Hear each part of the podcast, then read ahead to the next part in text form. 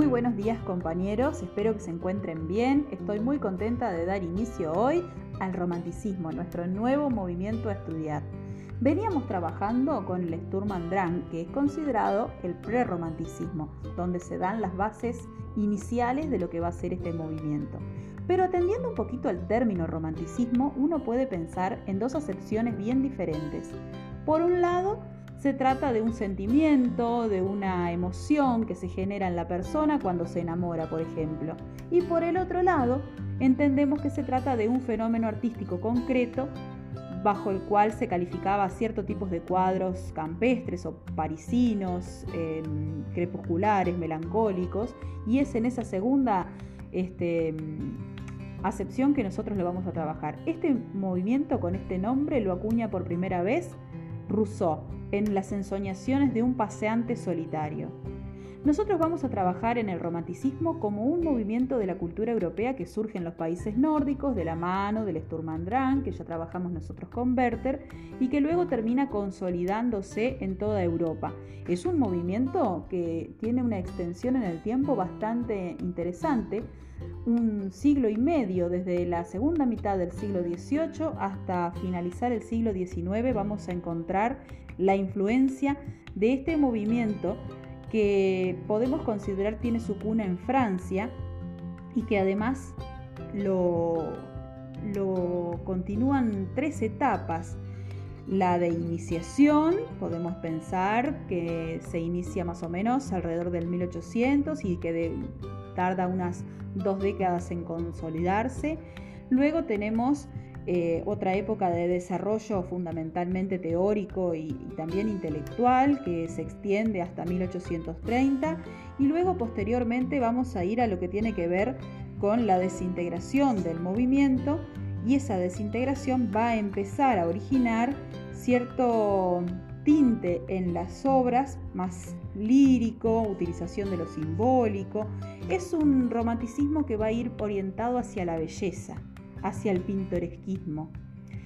Mucho se ha dicho acerca del romanticismo y se ha pensado que es una revolución artística que surge en paralelo a la revolución política de 1789. Y no es de extrañarnos porque cada vez que en la historia se producen cambios sociales, políticos, económicos, revoluciones de cualquier tipo, tienen su incidencia profunda en las artes como medio de manifestación social, podríamos decir. El romanticismo presenta muchas características, algunas muy parecidas a las que veíamos en el Sturm und Drang, pero con una forma de trabajarlas en las obras bastante distintas.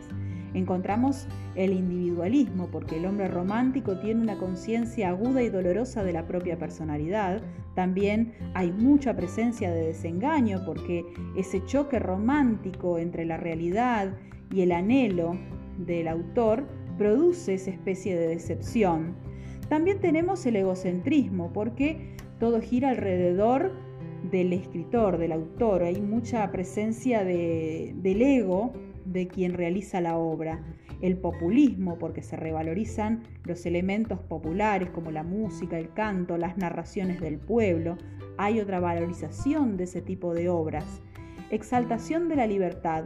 Solo la libertad se acalza la plenitud, dice el autor romántico subjetivismo frente a la razón se levanta la bandera del sentimiento y esa es la que le da la importancia a este género, el poder expresar con total libertad eh, los sentimientos.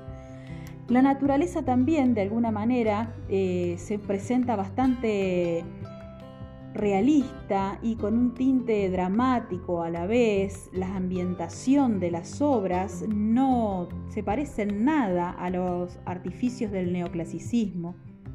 El, el autor romántico se evade de este mundo y busca de alguna manera en la fantasía un recurso para ayudarse a escapar de esta realidad, esta realidad que es denominada como el mal del siglo. Cuando nosotros hablamos del mal del siglo para referirnos a un estado de ánimo propio que poseían los románticos, nos estamos refiriendo básicamente a la melancolía, el tedio de vivir, la insatisfacción, el desconsuelo, que son este, los sentimientos que predominan en este hombre romántico desconforme con la la situación en la que le toca vivir. Por eso la llamamos mal del siglo, porque era una constante entre los autores.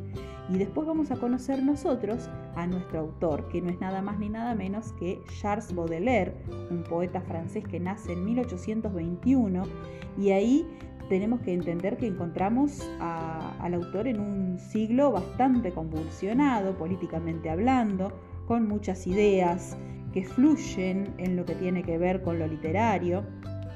Y ahí empieza él a crecer, a formar su vida y a tomar elementos del romanticismo, del simbolismo, del parnasianismo y vamos a empezar a conocer su poesía. Así que les doy humildemente la bienvenida a la vida y obra de Charles Baudelaire y a este romanticismo que nos va a llenar de nuevas sensaciones. Bienvenidos al trabajo de esta segunda unidad del año.